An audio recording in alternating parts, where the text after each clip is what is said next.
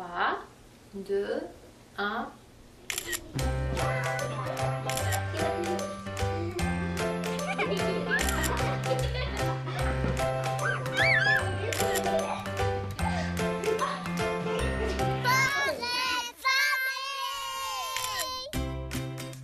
Bonjour, j'espère que vous allez bien.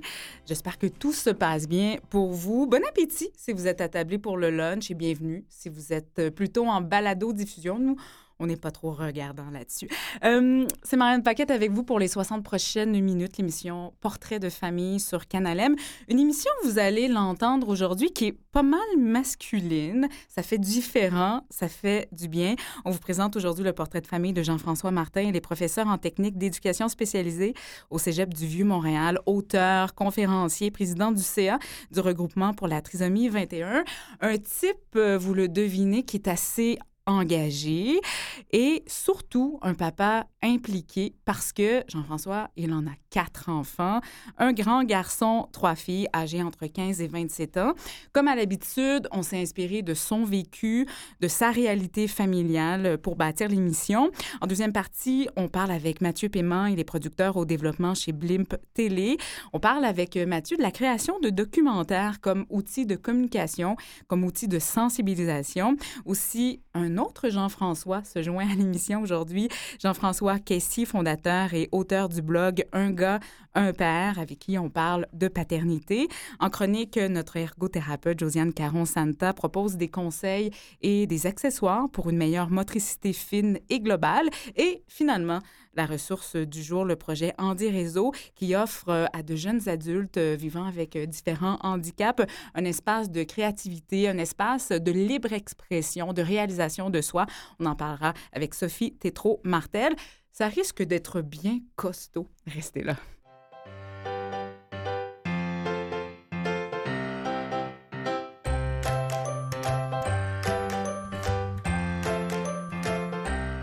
Jean-François Martin, bonjour. Eh bien, bonjour, Marianne. Merci d'être là avec nous en studio. Grand plaisir. Première euh, petite confidence en ouverture. Mm. Moi, Jean-François, j'osais pas vous inviter à Portrait de Ah. famille. Je me disais, ce gars-là est hyper occupé. Il a déjà une belle couverture médiatique avec Ouais. tous ses projets. Et c'est Geneviève Labrec, directrice générale du regroupement Trisomie Elle 21. aussi est partout, hein? Elle est partout euh, et elle m'a glissé à l'oreille. Jean-François, il, est- il aimerait ça être invité à Portrait de famille. Alors, bien sûr, euh, je ne me suis pas fait prier et vous êtes là. Euh, comme quoi, peut-être que c'est important d'aller au-delà des apparences, Ah ben voilà. au-delà des, des idées préconçues.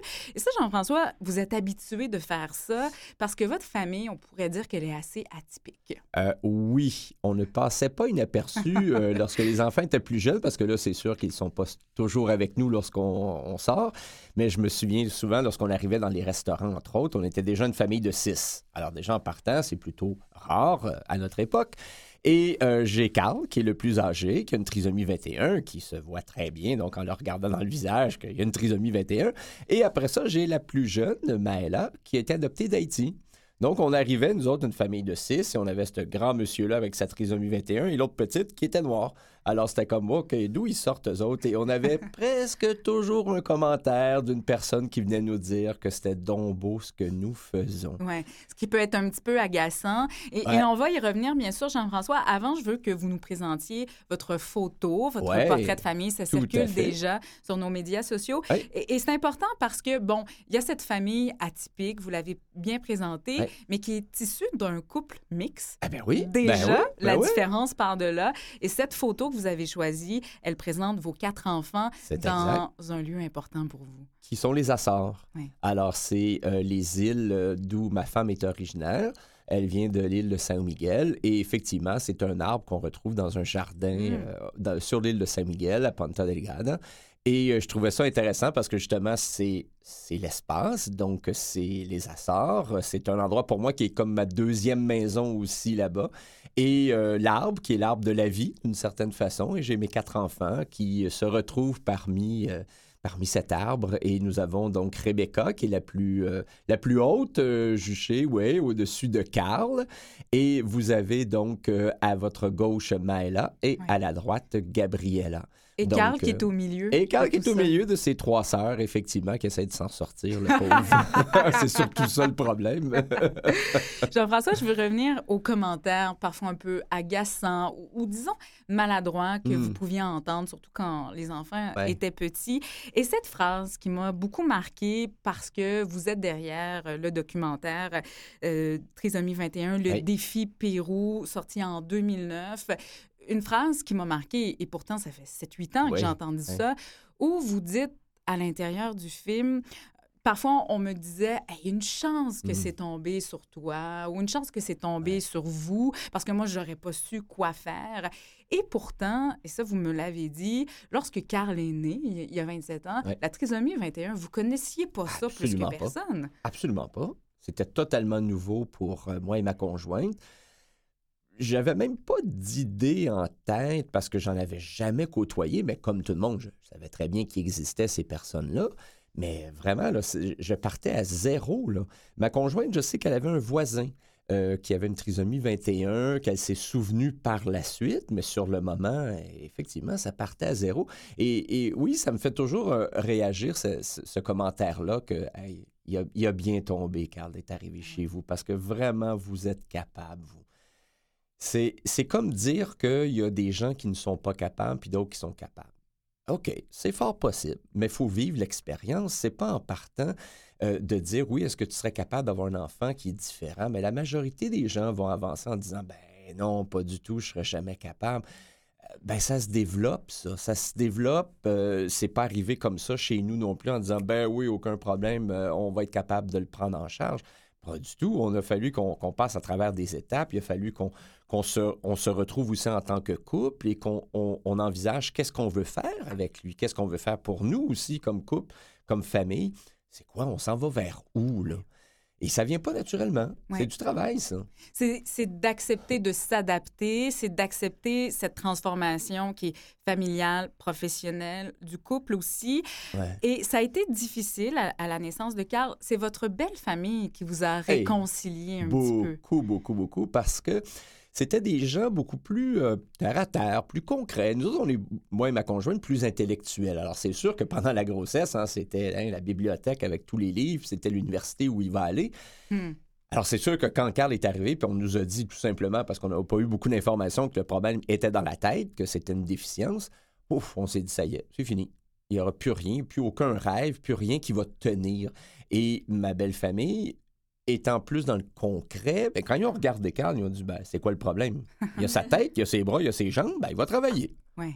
Oh, OK, je, attends une minute, j'avais pas vu ça comme ça. Tu as, tout à fait raison. Ça nous a ramené à, à d'autres valeurs ou à, d'autres à une autre façon de voir la réalité qui nous tombait dessus. Ouais. Et ça, ça, en tout cas, moi, personnellement, ça m'a beaucoup, beaucoup aidé. Et par la suite, ils ont toujours été présents. Et ça, je pense que dans une famille, ça peut pas s'arrêter qu'à la mère et au père.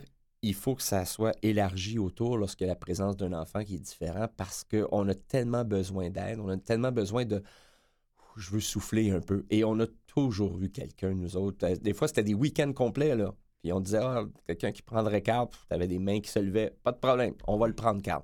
Et ça, ça nous permettait de nous recentrer sur nous autres, puis de repartir. Hein, on dit de recharger les batteries, mais de repartir en disant, bon, OK, on est prêt. là. L'arrivée, la naissance de Carl n'a pas freiné votre envie à vous, à Anna Maria, d'avoir d'autres enfants. Oh oui, au Euh, départ, oui. au départ, Ah oui. Au départ, oui. Hein, Quand Carl est né, euh, c'était comme. ben, C'est parce que le portrait qu'on nous faisait à l'hôpital, c'était vraiment pauvre de vous, là. Vous savez pas ce qui vous attend, là, ça va être affreux. Fait que là, on s'est dit, bon, ben écoute, on arrête ça là. On va s'occuper de lui. Puis moi, je me souviens, je m'ai dit dans ma tête, tout le monde me dit que ça va être un légume. Ben, ça va être un légume heureux. Et nous autres, on va être heureux. Ouais. Et on est parti avec ça, mais six mois après, lorsqu'on voyait Carl, on se disait, ben voyons, euh, c'est où le problème avec cet enfant-là? Là? Ça fonctionne relativement bien. Là. Pourquoi on s'empêcherait d'avoir d'autres enfants? Et là, on a euh, reparti ce rêve-là. Fait que ça a duré euh, un bon six mois qu'on s'est dit, bon, c'est fini, merci. Là. Puis après, ben, on se relance en Ah, voiture. ouais. Allez, c'est reparti. Ce qu'il y a de particulier chez vous, Jean-François, c'est que avec votre conjointe, vous avez fait le choix de rester à la Hmm. maison pour Ouais. élever les quatre enfants pendant que l'épouse euh, allait travailler. faisait vivre. voilà. Ce qui est un peu différent, ce qui a amené, ben, surtout pour, si on recule d'il y a 20 ans, Oui. et ce qui vous vous a permis d'avoir une présence et un impact différent dans le développement de vos enfants, beaucoup dans le développement social, je pense. Hein? Exact. Euh, euh, moi, moi, je suis vraiment là, hyper content de cette décision-là. Et ça, c'est avant que Carl soit né. Hein. C'est pendant la grossesse qu'on s'était dit, bon, mais je pense que moi, j'avais pas de formation universitaire. J'avais qu'un secondaire 5 complété, donc pas de formation universitaire. Fait qu'on s'est dit, ouais, peut-être que dans le domaine où j'aimerais aller, il va falloir que j'aille chercher donc des formations. Alors, on s'est dit, ben, elle, elle va travailler et moi, je vais aller étudier à ce moment-là de soir et je pourrai m'occuper de l'enfant pendant le jour. Mhm. Alors, quand elle est arrivée, c'était encore plus euh, significatif le fait de rester à la maison. Et ça m'a permis un peu, effectivement, d'envahir cette sphère sociale que souvent c'est la mère qui va prendre cet espace-là. Bien là, c'est moi qui prenais l'espace de la sphère sociale. Et ça a engendré toutes sortes de situations. Premièrement, ma belle-mère, elle comprenait strictement rien qu'est-ce qui se passait. La grand-mère portugaise. Euh, là, elle se disait, attends une minute, là, tu vas le laisser seul avec un bébé. Ce, monsieur-là, est-ce qu'il sait, est-ce que, est-ce qu'il sait comment mettre une couche, premièrement? Euh, ça a toujours engendré des, des, des, situations comme ça où quand ils appelaient à la maison les, euh, les, les personnes qui travaillaient auprès de Carl, c'était toujours est-ce que je peux parler à Madame Medeiros? Euh, non, elle n'est pas là, mais moi, je suis là, je suis le père. Ah ben bonjour, est-ce que vous pourriez laisser un message à Mme Medeiros? Ben, attends une minute, là, je suis là, moi, peux-tu me parler? Alors, ça a engendré toutes sortes de situations comme ça, mais ça m'a permis de vivre autre chose. Oui, et ça vous a permis de vivre votre paternité de façon différente. C'est un sujet qui est cher pour vous. Oui. Et justement, on va rejoindre Jean-François Kessy, ah, il est à Robertval, pour parler de paternité.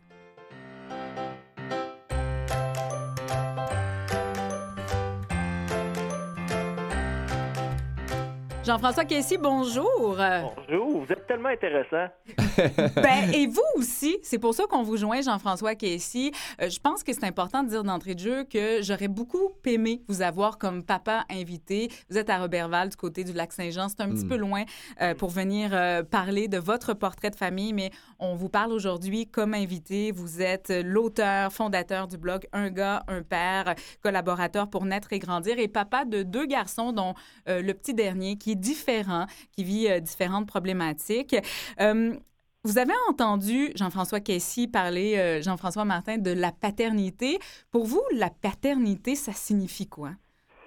Ben, c'est sûr que je rejoins les propos de, de, Jean-François à plusieurs niveaux. Là, ça va être mélangeant. oui, il va en avoir deux. oui, c'est ça. Je, vais toujours dire le nom de famille. Jean-François, je rejoins vos propos à plusieurs endroits. Mais, tu sais, pour moi, être père, c'est c'est m'engager à donner tout ce que je peux pour amener mon enfant le plus loin qu'il peut aller dans la vie. Puis euh, c'est pour ça que je dis que ça rejoint aussi euh, un petit peu ce que vous disiez, parce que euh, au départ, j'avais des, visions moi-même pour mon enfant, tu sais, parce que quand on a des enfants, on espère toujours le mieux, puis on mm. voit, on voit loin, puis oui, on veut qu'il aille à l'université, tout ça, puis à un moment donné, ben, quand j'ai eu un enfant différent, je me suis rendu compte que mon enfant, ce sera peut-être pas ça le plus loin où il pourra aller dans la vie.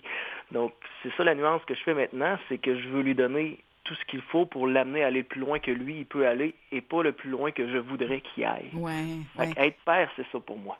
Jean-François Kessy, vous avez dit, en fait, c'est écrit sur votre blog, devenir père, ça peut être freakant, mais au fond, c'est vraiment hot. c'est bon, ça. C'est bon, Jean-François Martin, vous êtes d'accord avec ah, ça? tout à fait, tout à fait. Ça, ça t'amène effectivement vers, un, vers une, une autre façon, justement, de, voir ta paternité. Puis moi, à chaque fois que je vois des hommes, je leur dis, mes étudiants, entre autres, qui ben vont devenir des papas, faites-le restez à la maison le plus longtemps possible pour vous occuper aussi de l'enfant, pour voir cet autre aspect-là du social que malheureusement, on ne se donne pas toujours la chance de voir. Oui. Jean-François Kessy, c'est intéressant ça, bon, la place du père, euh, bon, le papa à la maison, ce qui n'est pas votre cas, mais il y a quand même cette distinction avec le rôle maternel. Pour vous, c'est quoi les différences entre le rôle du père et le rôle de la mère? Ben, euh, je vois pas tellement de différence dans le, de, le rôle. C'est sûr qu'on a, on a une façon différente d'exercer notre rôle parental, peut-être. Quand on, on, va dire que le papa va être plus physique, va amener l'enfant peut-être mm. à, à, explorer davantage la nouveauté, à prendre peut-être un petit peu plus de, de risques calculés. Comme moi, si on va au parc, ben, c'est certain qu'on va peut-être monter un petit peu plus haut dans la glissade. On va peut-être grimper un peu plus, puis se mettre en dessous pour essayer, non pas d'éviter la chute, mais d'amortir la chute peut-être. On va, on va le faire différemment, mais pour moi, un parent, c'est un parent. Donc, tu sais, le rôle mm-hmm. parental, pour moi, un parent est un parent, que ce soit un homme ou une femme. Euh, j'y vois pas vraiment de différence plus que ça. Avez-vous l'impression que le rôle du père s'est métamorphosé ou a évolué dans les dernières années?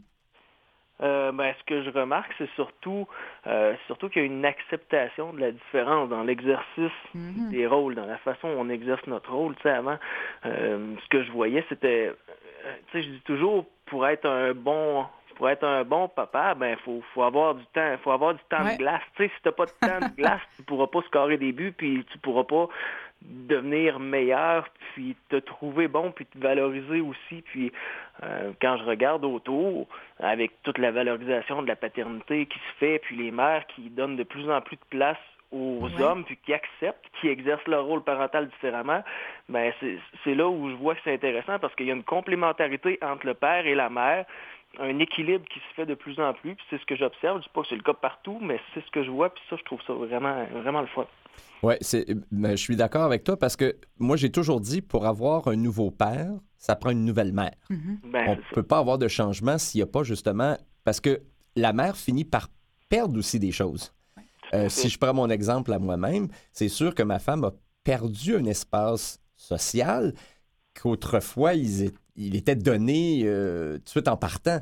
Et le meilleur exemple qui fait beaucoup rigoler, c'est que la première fois que ma plus vieille a parlé de ses menstruations, c'est à moi. Ah ouais. Ah Et ouais. ça, ça l'a, ça l'a créé presque un, un séisme à l'intérieur de la famille. Parce que quand je suis revenu à la table après que ma fille m'ait, m'ait fait cette confidence, ma femme me regarde en me disant ben, Qu'est-ce qu'elle veut? Euh, C'est parce qu'elle parle de ses menstruations. Et je me suis fait ramasser parce qu'elle venait se dire ben, C'est pas normal. Logiquement, c'est à moi qu'elle aurait dû en parler. C'est, euh, c'est peut-être un peu là où elle s'est rendue compte que, oups, il y a quelque chose que j'ai perdu. Là. Ouais, ouais. Alors ça, il faut, faut être capable de, de s'adapter par rapport à ça.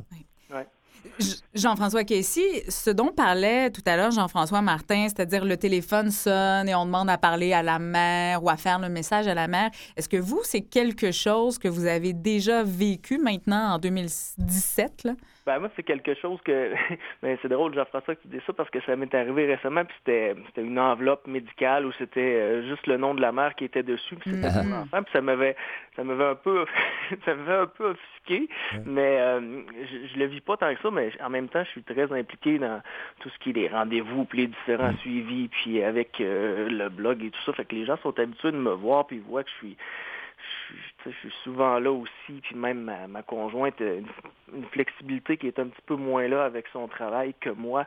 Mhm. C'est pas une, probl- une problématique que nous ici on vit, mais la fois où ça m'est arrivé, ça m'a fait un petit pincement parce que je le prenais comme pour acquis que que ça n'existait pas, mais là je me Ouais. suis rendu compte que ouais, mais c'est bel et bien ça. Jean-François Casey, parlons-en de ce blog-là, Un gars, un père, fondé en 2011. C'était à la naissance de votre premier fils. Est-ce que c'était une façon de s'engager justement dans la paternité? Ben, à cette époque-là, Marianne, il y avait peu, euh, ben, quand, euh, durant la grossesse, moi, comme euh, futur papa, j'avais envie de lire, puis il n'y en avait pas beaucoup des gars qui écrivaient. Tu sais, il y avait des mères qui commençaient à avoir des blogs, mais Ouais. des gars, il y en avait très peu.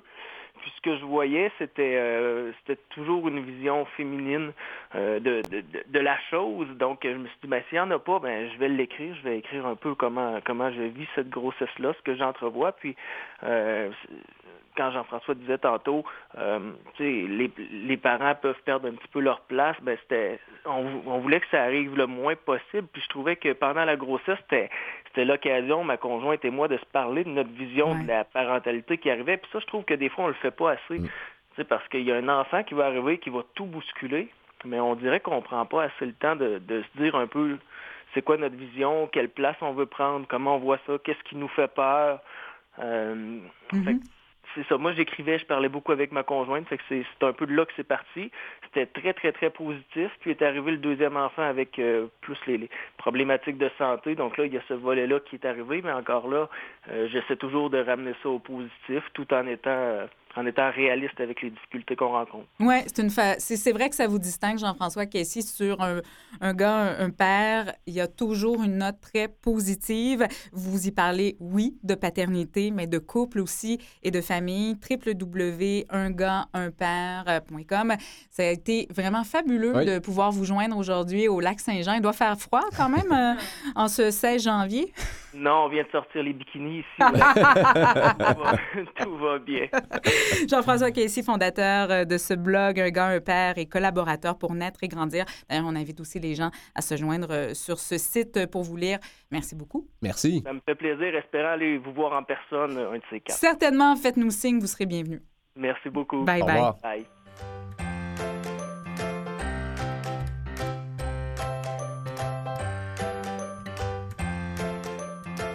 Et on poursuit cette discussion avec Josiane Caron-Santa, qui est en studio. Bonjour, Josiane. Allô. Ergothérapeute propriétaire de la clinique Mille Pattes à Boucherville. Mhm. On parle aujourd'hui de motricité. Et là, j'étais un petit peu d'entrée de jeu, et vous le savez, je, je vous Mhm. l'ai partagé, mélangé. Il y a la motricité globale et la motricité fine. C'est quoi la différence? Ben, la différence, c'est que la motricité globale, c'est les gros muscles du corps. Donc, les muscles au centre du corps, le ventre, le dos, au niveau des omoplates, le bassin, c'est une musculature qui va nous aider à faire des activités comme sauter, courir, grimper, par exemple. La motricité fine, c'est la motricité des mains. Hein, Saviez-vous qu'il y a plus de 23, 24, 25 muscles dans les mains? Ah. Donc, ça prend une grande coordination euh, à ce niveau-là pour faire euh, des petits mouvements comme euh, prendre un objet, retenir un objet, euh, transférer, tourner, insérer, utiliser des outils, crayons, ciseaux, Ben ustensiles. oui, ben oui. Oui, donc c'est ça la différence.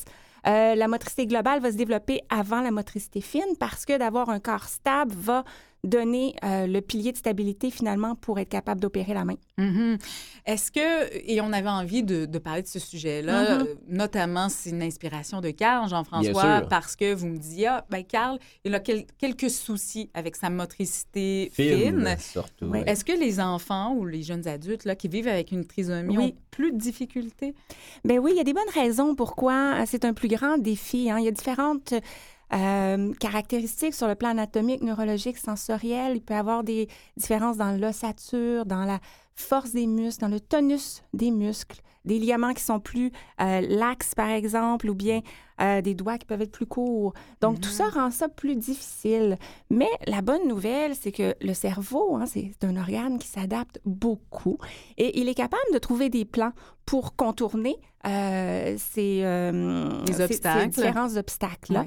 Mais ça va lui prendre du temps et de la pratique pour y arriver. Chez un enfant euh, qui se développe plus naturellement, ça prend 7-8 ans pour mettre la motricité Mhm. fine en place pour qu'il puisse faire pas mal toutes les mêmes choses qu'un adulte ferait. Chez une personne avec la trisomie, ça peut être beaucoup plus long, mais c'est possible. Oui, il n'est Oui. jamais trop tard, si je comprends bien. C'est-à-dire que pour un Oui. ado ou un jeune adulte, c'est possible de continuer le développement puis le raffinement de la motricité? Oui, puis d'après euh, plusieurs euh, recherches que j'ai lues, euh, il semble qu'il n'y a pas de limite. En fait, c'est corrélé un peu avec l'âge intellectuel de la personne. Donc, si la personne a une déficience intellectuelle très légère, ben, la motricité fine peut être euh, avec des difficultés très légères aussi, Mhm, donc mhm. très normales. Je vais tout de suite aller aux activités Oui. pour améliorer la motricité fine, Josiane. Euh, ben en fait, pour améliorer la motricité fine, ce que plus là on parle plus des enfants, on parle des adolescents, peut-être même des jeunes adultes. Fait que ce que je trouvais intéressant de faire, c'était plutôt que de proposer des exercices de stimulation, c'est de penser plus en termes d'activité. Ouais. Parce que découper Oui. pour Carl, euh, Ouais. c'est peut-être moins intéressant. Ben, c'est pour ça qu'on on lui fait mettre la table. Ah, Donc, il ouais. doit aller chercher euh, l'ustensile, il doit déposer, il doit savoir Mhm. où il met chaque euh, ustensile. Fait qu'on on trouvait que ça, ça l'aidait à atteindre une autonomie et c'était pas trop enfant non Mhm. plus. Ça lui permettait de travailler un peu. euh, sa d'être motricité inclus dans la fine. famille Ben, aussi. tout à fait. Ouais. D'être Ben, utile. C'est une bonne Oui, idée, ça, Josiane? Oui, trouver des activités qu'on aime, qu'on a le goût de faire souvent, puis surtout une variété pour varier les différents mouvements. Par exemple, s'intéresser aux jeux de cartes, il y a différentes choses qu'on peut Mm. faire avec des cartes au niveau des manipulations, peut-être même de la magie. Euh, Si Mhm. on aime euh, les bijoux, construire des bijoux, si on s'intéresse à la coiffure, il y a différentes coiffures qui vont solliciter plein de euh, mouvements des mains, des artisanats, des instruments de musique. Mhm. Euh, plein, plein, plein d'activités finalement. C'est de développer ses intérêts, puis de les faire souvent. C'est ça qui va faire Ouais. la différence. Oui, la Il répétition. faut Oui. être patient. Oui. oui, parce que Jean-François, vous le dites, même si Carl, bon, il a 27 ans, il faut répéter souvent, Ah, il faut oui. être Oui, oui. patient. Tout à fait. Puis on se rend compte, malheureusement, ces derniers temps, il en perd un petit peu aussi. Hein. Ouais. Il y a un, un- un vieillissement plus précoce. Alors, c'est sûr que c'est à répéter, puis c'est à revenir. Puis des fois, on dit, ah, il me semble qu'il était capable, puis là, il y a un peu plus de difficultés. Dans les accessoires que l'on peut utiliser, euh, Oui. Josiane, il y en a quelques-uns quand même. Oui, bien, il y a plusieurs accessoires qu'on peut utiliser pour euh, amenuiser les défis tant que la motricité fine n'est pas encore euh, où on veut qu'elle soit. Donc, au niveau des crayons, on peut trouver des crayons avec différentes formes, différents poids, euh, avec des petits trous dedans pour placer les doigts à la bonne place, par exemple. Différents types de ciseaux, par exemple, avec des ressorts dedans pour aider à guider euh, le mouvement. Euh, des ustensiles avec différentes formes aussi, différents poids. Les attaches, au niveau des attaches de vêtements, souvent, c'est Mm. un, un défi. Euh, donc, il y a des, des lacets, par exemple. Maintenant, c'est le fun avec des aimants. Euh, il, y avait le velcro qui remplaçait Ouais. aussi. des élastiques qui restent toujours sur... Il y a beaucoup, beaucoup de matériel. Ça vaut la peine de regarder pour euh, diminuer les défis dans la vie quotidienne. Mhm. Vous aviez aussi envie de nous parler, Josiane, de, des principes, parce qu'il y a certains principes à retenir pour améliorer la motricité. Et c'est important pour vous. Pourquoi? Parce que c'est ce qui soutient vraiment le développement de la motricité fine chez un ado et, et chez le jeune adulte?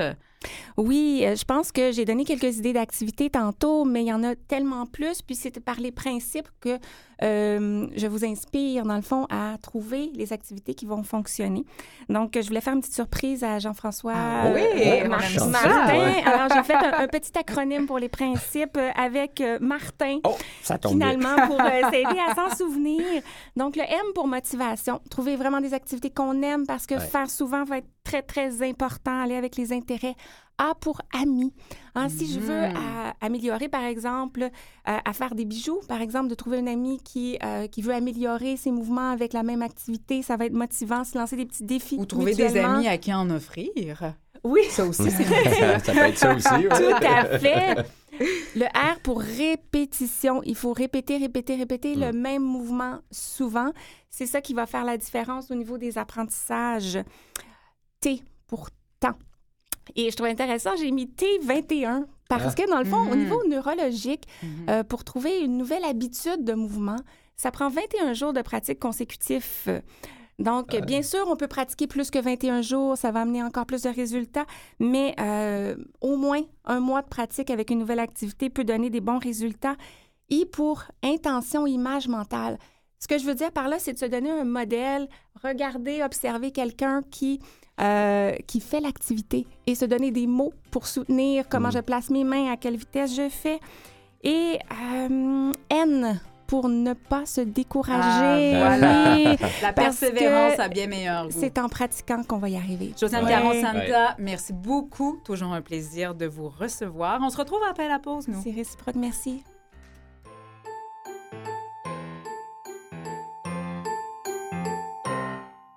Vous écoutez Portrait de famille avec Marianne Paquette. Deuxième partie de cette émission, toujours en compagnie de Jean-François. Martin. Ça va toujours bien? Absolument. Ce qui s'en vient en deuxième partie, ça risque d'être assez intéressant Oui, aussi. ça va être très intéressant. Sophie Tétrault-Martel qui nous parle du projet Andy Réseau. Vous connaissez un peu ça? Ben, je connais vaguement, mais j'ai hâte d'en entendre parler euh, davantage, effectivement, surtout que je vais placer des stagiaires à cet endroit-là. Ah, voilà. Et également Mathieu Paiement, euh, lui qui travaille du côté de Blim Télé. On parle de documentaire. Ah, oui. Comme outil de sensibilisation, comme outil de communication aussi. Mais avant, discussion, euh, juste vous et moi, Oui. Jean-François, je vais parler des retombées positives d'avoir un enfant différent. Et il y en a, entre autres, tout ce qui se passe du volet de la famille, de la Mm. fratrie, ça modifie vos enfants quelque part Oui. vers peut-être plus d'ouverture, plus euh, de compassion aussi. Je pense que lorsqu'on se laisse toucher justement par cette, euh, cette personne qu'on dit euh, différente, ça nous amène ailleurs. Et moi, Carl m'a amené à voir la vie euh, différemment, avec plus de, un peu plus de patience, avec aussi qu'on réalise pas tout, c'est correct aussi, et de profiter du quotidien. Euh, ce que Carl euh, fait euh, quand même souvent, malgré ces derniers temps, il est toujours en train de parler de ce qui va arriver demain. Mais il- il- moi, moi, personnellement, je trouve qu'ils ont une belle philosophie de vie. Il y a une belle, belle façon de voir les choses. Il s'en fait pas avec beaucoup de choses. Il, il- il est très, habituellement, il est très franc. Donc, ça veut dire que si tu es belle ce matin, il va te le dire ouvertement. Mais attention, si tes cheveux sont pas beaux ce matin, tu vas le savoir aussi que tes cheveux sont pas beaux. Et hein. si je me suis blessée il y a six mois, il va s'en rappeler. Carl va s'en souvenir. Naturellement, c'est pas tout le monde qui sont comme ça. Chacun a leur particularité. Mais Carl, effectivement, s'il vient ici puis il voit que tu as un plâtre ou que tu as, un problème avec, euh, avec un de tes membres, ben, il va s'en souvenir par la suite puis il va te le demander. Puis des fois, il te demande, tu vas dire Mon bras, ben, correct, mon bras. Ah, mon bras, mon Dieu, toi, pour toi, c'est fini, c'est oublié. Mais lui, c'est la première fois qu'il te revoit depuis ce temps-là et il va ramener ça. Donc, il y a, il y a- il y a- il y a quand même cette sensibilité-là. Il, il est capable de le voir. hein, Des fois, là, quand je suis fâché ou, ou ça va pas bien entre moi puis ma femme, là, il me regarde là, puis il dit Ça va pas, hein? T'es fâché, hein? Puis dans le fond, tu dis non, non, tout va bien, là. Mais il l'a saisi, là, très, très bien. Fait que ça, ça c'est un, c'est un aspect qui est intéressant. Et Carl a aussi une touche humoristique. Euh, Des fois, sans le vouloir, euh, qui nous amène dans des endroits de dire Hey, là, là, franchement, là, là t'as été loin. hein. Il y a ses amis imaginaires, parfois, qui viennent prendre de- de- de- des pauses chez nous et euh, il nous sort des trucs qui sont euh, tellement rigolos. Fait que ça nous amène ailleurs et ça l'a amené aussi une vision que je pense que mes enfants ont été teintés aussi de cela. C'est sûr que la façon que les parents réagissent justement à la présence d'un enfant qui est différent, mais c'est sûr que les, les enfants vont se coller un peu à cette réaction-là. Et ce que je trouve beau, moi, c'est que mes enfants, ben, ils ont une belle ouverture à l'autre, Mhm. belle ouverture à la différence. Euh, bon, c'est pas pour rien que la plus vieille, Rebecca, est aussi dans le domaine. Euh, elle travaille justement avec des jeunes qui ont différentes difficultés. Euh, L'autre qui va aller en enseignement. Fait qu'on voit vraiment que ça baigne beaucoup là-dedans. Euh, et je pense, puis c'est pas que la présence de Carl, mais c'est sûr que Carl a apporté quelque chose de différent dans cette dynamique-là. Et ça a été important pour vous, Jean-François, avec les trois filles, avec Carl, que tout le monde ait sa place Oui. et que Carl ne soit jamais exclu. Tout à fait. Et, ça- c'est une des premières choses que je mentionne aux parents. Faites bien attention à ça, de garder une équité. Parce que c'est sûr que, puis surtout si l'enfant est malade, donc des besoins médicaux importants, c'est sûr que notre temps, est- notre- on investit beaucoup, mais il ne faut pas oublier qu'on a d'autres à côté et eux aussi ont le droit d'avoir leur espace. Donc, on essayait toujours, nous autres, de garder cet équilibre-là. Alors, si j'allais à l'hôpital avec Carl, mais je prenais du temps par la suite avec Rebecca. Alors, Mhm. pour, pour lui montrer que je suis pas juste avec Carl, je suis aussi avec toi, et pas juste toi puis Carl, mais toi seulement aussi. Fait que toujours garder cet équilibre qui est toujours bien difficile à avoir, mais qui permet justement que les autres ne le prennent pas en aversion, puis dire Ouais, ben moi, j'ai jamais eu de place là, dans, fam- dans ma famille, là. c'est toujours Carl, toujours Carl, toujours Carl. C'est pas ça qu'on voulait, nous autres. On voulait plutôt que chacun ait sa place, comme il est capable de prendre aussi. Je veux dire, Carl, euh, il prend sa place qu'il peut, puis on lui demande des choses qui sont qu'il est en mesure de faire. Puis toi, ben, c'est autre chose. Mais chacun a à participer dans cette vie de famille-là. là. Faire des choses dont il est capable, qu'il Ouais. est capable de faire, mais qu'il soit heureux aussi. Ça a été Ah, ça, c'est essentiel. Oui, c'est essentiel parce que je pense qu'aujourd'hui, je peux dire que c'est un petit bonhomme hyper heureux. Là. Euh, il, il se Un réveille grand le matin. bonhomme, Jean-François. ouais, ben c'est vrai, j'aurais pas dû dire un petit parce qu'il il est de ma grandeur puis il est rendu à 27 ans. Tu as tout à fait raison. Euh, il se réveille tous les matins. Il est heureux, lui. Il est heureux. Il, il- il va super bien. Euh, lui, du temps qu'il a son Canadien de Montréal, tout va bien. Ben, je dis, ouais, t'as des grands objectifs dans la vie, mon gars. Là, hein? Faudrait peut-être qu'il se trouve autre chose. Mais euh, il, prend des petites choses, puis euh, il en profite. Il en profite. Et puis, moi, des côtoyer, ben, j'ai eu la, chance de des côtoyer beaucoup, puis euh, dans différentes activités que j'ai créées pour eux ou que je participe. C'est toujours la même chose. C'est, une bouffée de fraîcheur, là, ces gens-là. C'est, c'est incroyable.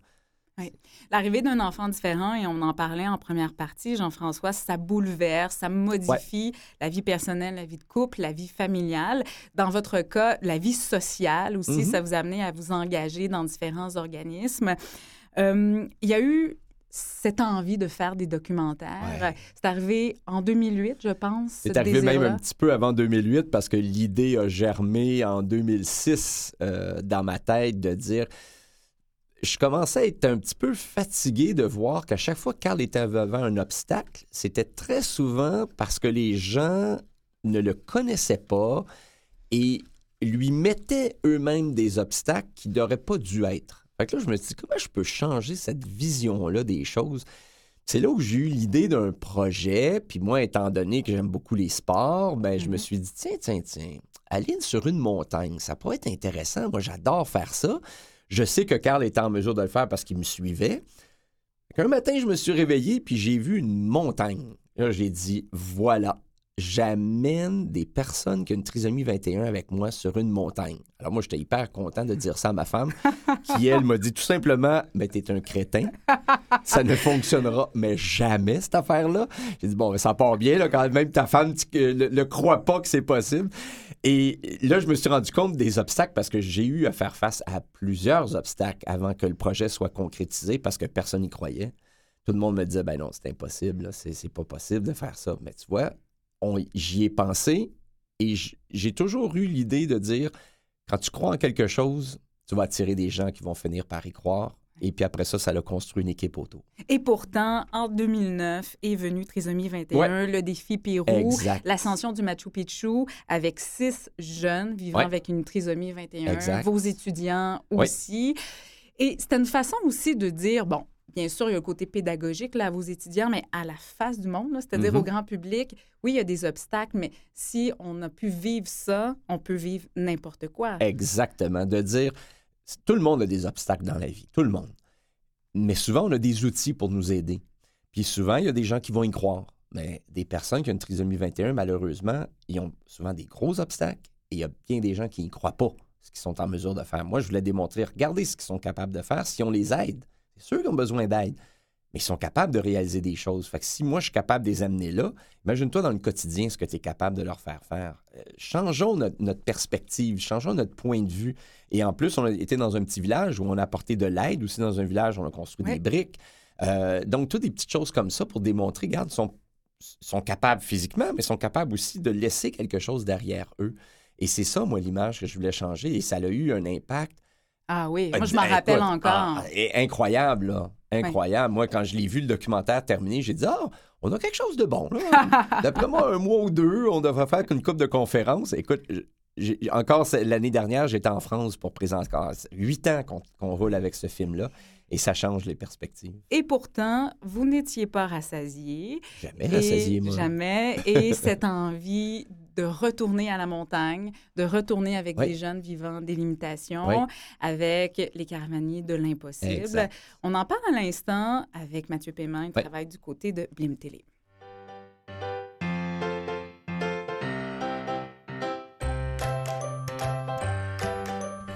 Mathieu Paiement, bonjour. Bonjour. Merci d'être là. Merci de m'avoir invité. Quand Jean-François Martin est arrivé chez Blim, bon, je sais pas comment ça s'est passé, là, puis a parlé des caravaniers de l'impossible, est-ce que vous lui avez dit « t'es un crétin? Ah non, hein, oh! On est poli. en fait, ça s'est passé. euh, en fait, le diffuseur était déjà, euh, en fait, euh, du coup, j'ai envie de la partie, Oui. j'ai envie de dire. Et euh, quand le diffuseur nous a appelé pour nous parler de ce projet, qui est fou, ami? euh, le diffuseur Ami qui a mis télé, exactement.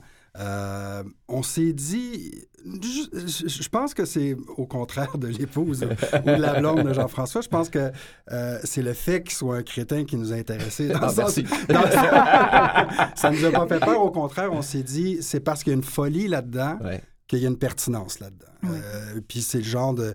euh, on, on carbure à ça des projets qui qui, qui ont pas de bon sens, mais qui en même temps disent tellement de choses. Mm. Je pense qu'il faut aller dans des extrêmes des fois pour arriver à, à, à changer les visions, à faire des démonstrations. Puis c'est, euh, c'était justement par cet exemple-là qu'on, qu'on pensait y arriver, puis on a embarqué Ouais. euh, très vite. Les caravaniers de l'impossible, c'est 10, 10 étudiants Exact. en éducation spécialisée, vos Oui. étudiants Oui. du Cégep du Vieux-Montréal et quatre jeunes adultes qui vivent avec À des limitations. réduite. Voilà. Ouais. Et c'est l'idée de donner des jambes à ces quatre jeunes-là pour aller monter les Açores au Portugal. Ouais. Ça se fait pas en, en créant ciseaux. Il Non. y a différentes étapes euh, pour euh, se rendre là. Ben oui, je, pense- je pense que la première étape, comme dit Jean-François, euh, avec une certaine pertinence, c'est de convaincre tout le monde qu'on va avoir, on a quelque chose entre les mains. Puis ça prend de la passion, j'ai envie de dire de la fougue pour faire Mm. ça. Euh, mais il a fallu que Jean-François nous convainque, il a fallu que nous, on reconvainque le, diff- le diffuseur euh, qu'on on, on tenait quelque chose. Et après ça, ben, cette, cette espèce de, euh, de passion pour le projet se transmet au réalisateur, se transmet Mm. après ça au monteur qui est en salle. Donc, euh, effectivement, plusieurs étapes, mais je pense que c'est comme une, une espèce de maladie qui doit se transmettre pour que, ça, pour que le- la sauce prenne. Voilà. Oui. Parce que, bon, beaucoup d'étapes, ça peut faire peur, soit un producteur ou un diffuseur. On parle de tournage à l'extérieur. Oui. On parle de jeunes qui vivent avec des besoins particuliers, de Mhm. plus grands besoins, de soins aussi.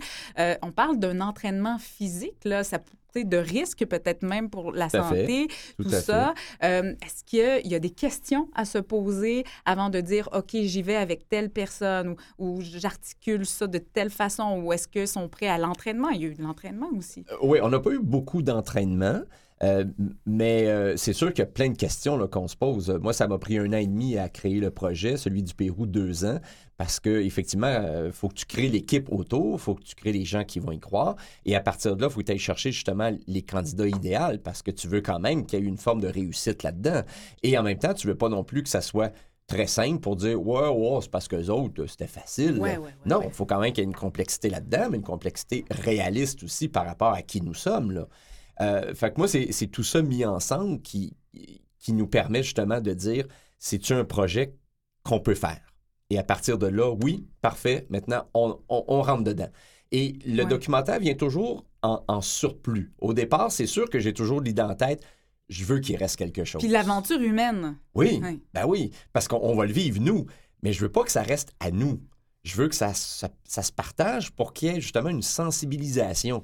Puis quoi de mieux qu'un documentaire? Parce que je peux bien le raconter, je peux bien te montrer des belles images, mais si j'ai rien en fait de film, en fait de documentaire, c'est comme si on perd un petit quelque chose. Quand j'arrive, puis je présente le film et qu'après ça, j'arrive avec une conférence, c'est extraordinaire parce que là, les gens sont touchés et les gens se questionnent aussi. Moi, tu as fait ça avant? Puis là, ce que je suis en train de voir là, comment vous avez réalisé ça? Puis est-ce est-ce qu'il y a eu d'autres choses? As-tu été aussi facile ou aussi Ouais. difficile? Il y a plein de questions là, qui viennent, là, que Ouais. je n'aurais pas si j'avais pas ce documentaire-là. Mathieu Paiement, chez Blimp Télé, il y a une certaine culture du documentaire ou du moins de l'émission à impact social, Rebut global, Naufragé des villes. Ici, 21 jours euh, au Canal Ouais, M, qu'on a beaucoup aimé, là, de se mettre dans la peau de gens qui vivent des situations plus particulières, plus difficiles. C'est parce que, j'imagine, vous avez trouvé que le documentaire ou ce genre d'émission-là avait un impact ou avait des avantages là, pour rejoindre le grand public? Oui, ben je pense que euh, je pense que raconter des histoires, c'est la meilleure façon Mm. de parler aux gens.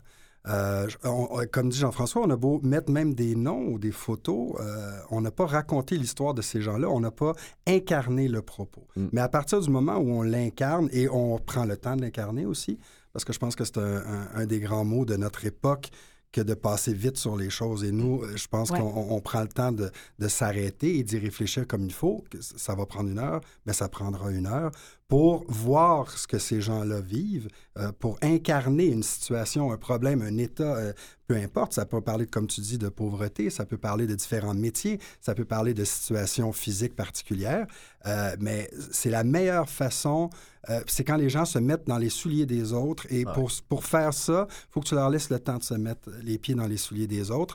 Et puis c'est pour ça que c'est pour ça qu'on aime ça. ce- C'est des laboratoires qu'on fait. hein. C'était une expérience unique. Euh, je pense qu'on veut les rendre, on veut que ce soit faisable en tant que diffuseur, Mhm. en tant que producteur, mais on veut aussi repousser la faisabilité, c'est-à-dire se rendre le plus loin possible euh, juste avant que ça devienne infaisable, parce que c'est dans cette petite frange-là qu'on trouve les moments les plus forts. Et donc, en touchant les gens avec ces histoires-là, ben, on risque de les sensibiliser mieux. euh, plus efficacement, parce qu'une fois qu'ils sont touchés, ils sont ouverts à, à- à se faire convaincre de ci ou de ça. Alors, c'est un peu notre, c'est un peu notre, notre- peu importe le sujet, c'est un peu notre façon de faire. Ouais. Ouais. Mathieu, vous êtes producteur, vous n'êtes pas éducateur, en, bon, éducateur en, en éducation spécialisée, le professeur, je veux dire, euh, vous n'êtes pas habitué à œuvrer auprès de gens qui vivent euh, en situation de handicap. Ça amène quoi, ce genre d'ac- d'aventure humaine-là, euh, pour quelqu'un qui fait votre travail là, qui est hors de ces sentiers-là habituellement? Ben, chaque sujet nous sensibilise, nous, en premier. hein. C'est un peu Ouais, absurde, mais avant que ça, comme dit Jean-François, tu commences le projet deux, trois ans avant qu'il qu'il aboutisse en ondes. Et tout le processus, toutes les coulisses, c'est un, un processus humain pour nous aussi. On n'est pas éducateurs, non, mais on est des êtres humains. Alors, on est touchés, nous, en premier. Euh, et, et effectivement, on change notre vision. Euh, vous avez parlé de Naufragé euh, des villes. Euh, C'était un- une série documentaire sur la pauvreté. Ben, plus jamais tu dirais, tu- plus- jamais tu dirais, euh, tu parlerais d'un BS de la même façon, Ouais. parce que tu as fait ce show-là qui t'a convaincu que c'était absurde de parler de cette façon, euh, au même titre que de certains, tu sais, euh, certains topos qu'on a fait ou certains, euh, certaines heures de 21 jours qui, qui ont changé notre vision complètement. Euh, et puis, comme Jean-François dit, euh, quand tu te fais dire on s'en va dans les Açores avec des gens qui peuvent pas marcher, puis on va faire, on va faire de la, de la randonnée pédestre. C'est- je trouve drôle de dire pédestre. Ben oui, parce Ben, tu- qu'on les voit, ça a l'air d'être tellement ardu, les, Ah oui. les sentiers, là. Ah oui. C'est pas un petit trottoir. Non, il sans- fallait pas, parce que sinon, euh, tu y vas avec ton fauteuil roulant, puis ça se termine là. Alors, il fallait démontrer qu'ils n'auraient pas pu y aller dans la condition où ils étaient, avec les, les capacités qu'ils avaient. Ils n'auraient pas pu y aller si on n'était pas là. là. C'est ça qu'on voulait démontrer. Et puis c'est convaincant. Puis c'est c'est ça qu'on en retire. C'est euh, au début, on, on se met, on- je vais dire, on, on joue euh, la naïveté. On va dire, on veut se laisser convaincre par le- l'expérience que euh, ça se peut. Puis Mm. c'est ça qui est arrivé dans ce cas-là. Puis effectivement, c'est d'autant plus émouvant quand tu quand tu y vas avec un peu de naïveté, puis tu dis, ben, me semble que ça, c'est trop dur. Puis quand tu vois que ça se fait, ben là, tu es touché. Puis euh, quand tu es touché, ben, ça modifie. Ton cerveau est ouvert. Il est prêt à être remodelé parce que tu as été euh, ému par une situation extrême. Ouais. Exact. Ce que d'intéressant avec les, les caravaniers, Jean-François, c'est que oui, d'une part, ces quatre jeunes-là qui vivent avec une mobilité réduite n'auraient pas pu faire ce type de voyage-là sans les étudiants, mais à l'inverse, les étudiants non plus n'auraient pas pu vivre cette expérience. Oui, ils auraient pu aller en balade là, dans les. Açores, mais pas être au sein même, au cœur même de documentaires, puis de vivre tout ce que ça peut enrichir dans la vie et dans le processus d'un futur éducateur C'est spécialisé. ça qui est merveilleux, c'est que pour eux, là, c'est une école incroyable, ce moment-là qui est donné, parce qu'ils ont vécu des situations où j'ai pu en parler en classe, où ils ont pu en entendre parler, mais là, ils l'ont vécu. Puis entre autres, ils m'ont dit, mon Dieu, mais les parents, comment ils font? C'est quelque chose. Et là, on était là que 15 jours. Et il y avait des besoins parfois, là, 24 sur 24, juste les, les Moses de fauteuil roulant à embarquer dans la voiture, débarquer de la voiture, embarquer dans... Oh, on n'en pouvait plus. Là, on s'est dit, mais les parents là-dedans, c'est incroyable. Fait donc, ces futurs éducateurs-là ont pris conscience d'un paquet de trucs que peut-être que ça leur aurait passé comme ça dans une classe, mais là, je suis là, je le vis. Oh, OK, attends une minute. La prochaine fois, moi, je vais comprendre le parent qui arrive puis qui est exténué devant moi. Là. On peut visionner les deux segments des caravaniers de l'impossible sur amitélé.ca, 2,52 minutes. Est-ce que vous, dé- bon, déjà, vous ressentez les impacts euh, du documentaire? Euh, moi, j'ai eu beaucoup de commentaires, effectivement, très positifs euh, de la part des gens qui ont eu la chance de le visionner. Puis là, on espère partir l'année avec quelques conférences pour pouvoir justement euh, démontrer aux gens ce qui est possible. Puis souvent, ce type de documentaire-là me permet aussi de, de créer des idées chez les gens. Puis après Ouais. le Pérou, là, il y a plein de gens qui ont fait des, des petites choses, des plus grandes choses, on s'en fout, mais ils ont fait des choses. Puis ils ont dit, ah ouais, moi aussi, je pense que je vais les amener, moi, je vais les amener à Cuba. Au moins, tu leur fais faire des choses. Alors, j'espère que les caravaniers de l'impossible vont nous amener aussi à dire Ah, OK, mais je pourrais faire quoi, moi, de mon côté? Puis pas juste avec des personnes à mobilité réduite, ça peut être aussi d'autres types de clientèle ou d'autres gens qui ont des besoins particuliers. Ouais. Fait que là, on espère pouvoir commencer là, en 2017 à faire une belle oui, tournée. oui, parce qu'on le disait tantôt, vous n'êtes pas rassasié. Jamais, Jamais, 2018-2020, d'autres projets dans l'air. sûr, Est-ce que hein. Blim Télé sera de la Ah, partie, ben, Mathieu? on voudra l'être certainement. Ah, ah, ah, ah, je vais retenir ça. certainement.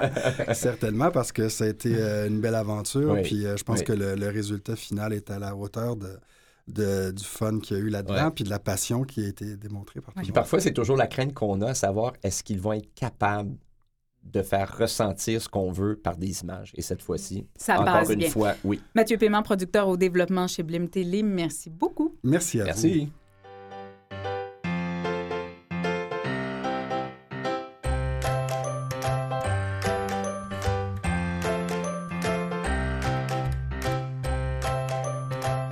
Sophie Tétro-Martel, bonjour. Bonjour, merci de m'avoir invitée. Vous êtes animatrice, coordonnatrice jeunesse au Centre communautaire Radisson et là pour parler de ce projet Andy Réseau qui permet à des jeunes, qui, de jeunes adultes qui vivent avec un handicap de s'exprimer, aussi d'utiliser leur créativité. Euh, par des ateliers, c'est bien ça, Sophie? Oui, euh, exactement. En fait, on, depuis quelques années, on a un projet justement dans 10 réseaux, donc de rencontres avec des jeunes euh, de 18 à 35 ans environ, euh, qui se rencontrent Maintenant, c'est tous les samedis. Donc, euh, pour créer un milieu de vie pour eux. Donc, euh, on crée des projets avec eux. Ils font la bouffe euh, avec nous. Donc, et on se crée un milieu de vie. On, on s'amuse, on se divertit, mais on crée des projets aussi. Euh, donc, euh, l'année passée, par exemple, on créait des projets euh, en lien avec la cuisine du monde. Donc, il y a des personnes qui sont allées chercher des personnes de l'extérieur pour amener différentes cuisines, différentes cultures. Et cette année, en fin de compte, on a un projet de théâtre en partenariat avec le théâtre aphasique. Donc, un projet de capsule vidéo que les jeunes créent de A à Z, en fin de compte, dans leur milieu. On parle de jeunes adultes qui vivent avec un handicap. C'est quoi le profil plus précis de ces gens-là? Euh, c'est des personnes, c'est des jeunes adultes justement avec euh, euh, un ou plusieurs en- en handicaps physiques. Donc, je dirais que la, la majorité se déplace en fauteuil roulant. Donc, et Mhm. c'est ça, c'est soit en fin de compte des accidents ou paralysie cérébrale à, à la naissance. Donc, c'est ça. Donc, c'est c'est à peu près varié. Oui, ouais. c'est assez varié. Ça leur apporte quoi de faire ces ateliers de théâtre-là? La cuisine également. Bon, j'imagine une grande fierté Mhm. euh, dans l'accomplissement de soi-même. Mhm. Euh, il y a aussi le réseau social qui se tisse. Oui, exactement. Mais c'est, c'est le projet est, est parti aussi du fait qu'après, justement, 21 ans, il n'y a, Ah ouais. il y a plus rien. Il y a un vide. il y a un vide immense. Ah oui. Il y a un vide immense pour euh, ces jeunes-là. Donc, c'est de créer un milieu de vie, donc tant au niveau du réseau social, mais aussi qu'ils puissent avoir des accomplissements concrets Mm. aussi. Donc, euh, c'est ça qui est intéressant avec le, le projet euh, vidéo cette Oui. année, c'est qu'on crée de A à Z des projets, donc que les, les, les jeunes arrivent, euh, disent en fin de compte sur quoi ils veulent travailler et par après, euh, on crée une vidéo par, euh, par, a- rapport à ce thème-là. Exactement. Je sais que c'est très jeune, c'est très nouveau, le projet de ces capsules vidéo, Mhm. mais est-ce que vous êtes déjà en mesure, Sophie, de nous dire c'est quoi les thèmes choisis par les jeunes? Les jeunes, dès, dès l'automne, euh, ont nommé qu'ils voulaient parler d'intimidation et de discrimination. Mm. Donc, euh, c'est quelque chose qui les interpellait beaucoup parce qu'ils peuvent en vivre, mais ils Ouais. peuvent aussi en faire vivre. Donc, c'était vraiment dans une perspective où ils voulaient conscientiser, sensibiliser euh, soit les jeunes autour d'eux, mais aussi la population. Donc, ils voulaient avoir un outil, créer un outil par eux-mêmes et pouvoir par après peut-être le diffuser. Donc, euh, Mhm. être en fin de compte euh, des créateurs justement du changement. Donc, euh, c'était quelque chose de très fort que j'avais trouvé qu'il m'avait dit dès Ouais. l'automne et par après, qu'ils voient concrètement ce projet-là se réaliser au fur et à mesure. Je pense que ça leur, ça leur amène euh, des projets aussi à long terme, donc euh, Mhm. par rapport à cet outil qu'ils vont créer. Ouais. Et c'est aussi une façon de se servir de leur différence, de la Mhm. différence, d'une façon très positive. Et je sais que c'est important du côté du centre communautaire à Disson, ça. En effet, c'est en fait c'est quelque chose qu'on veut se réapproprier pour mieux justement travailler avec ça. Donc euh, tant au niveau de nos euh, au centre communautaire Addison, on a des ateliers d'éducation populaire euh, euh, du, du lundi au vendredi. Donc durant ces ateliers là, on veut que les personnes puissent se servir justement de leurs différences pour pouvoir s'exprimer. Donc que cette cette différence là puisse être euh, valorisée et puisse être euh, mise de l'avant. Donc, cette différence-là, elle est importante et elle me permet de me distinguer, justement. Ouais. Donc, c'est quelque chose qui est très important, justement, dans notre euh, champ d'intervention. Ouais, dans votre vision, dans Ouais. votre façon de Mm. faire. Il y a aussi tout un développement des compétences. Mhm. Tout à l'heure, je fais un lien avec Carl, Jean-François, on parlait Mhm. de, de développement de la motricité fine. Manipuler une caméra ou, bon, un outil là, pour faire une capsule vidéo, Mhm. c'est aussi développer ces habiletés-là. Exactement. Donc, c'est c'est vraiment c'est l'apprentissage concret que ces jeunes-là peuvent euh, réaliser. Et avec la ressource de théâtre, justement, qui peut nous permettre de de montrer comment on va euh, justement filmer, c'est quoi les euh, comment comment on fait un bon plan de caméra, Mm. euh, comment on c'est c'est quoi la durée? Justement on a fait une juste avant les fêtes, on a fait une scène qui dure cinq minutes, mais ça nous a pris deux heures de tournage. Ouais. Donc, c'est la réalisation de tout le temps que c'est d'investissement, justement, par rapport euh, au tournage et tout ça. Donc, c'est une conscientisation, conscientisation pour les jeunes aussi euh, du temps investi euh, dans la réalisation d'un projet. Oui, il reste peu de temps, Sophie, à peine une minute. Pour les, les parents qui nous écoutent, les jeunes aussi, on fait comment pour aller chez vous?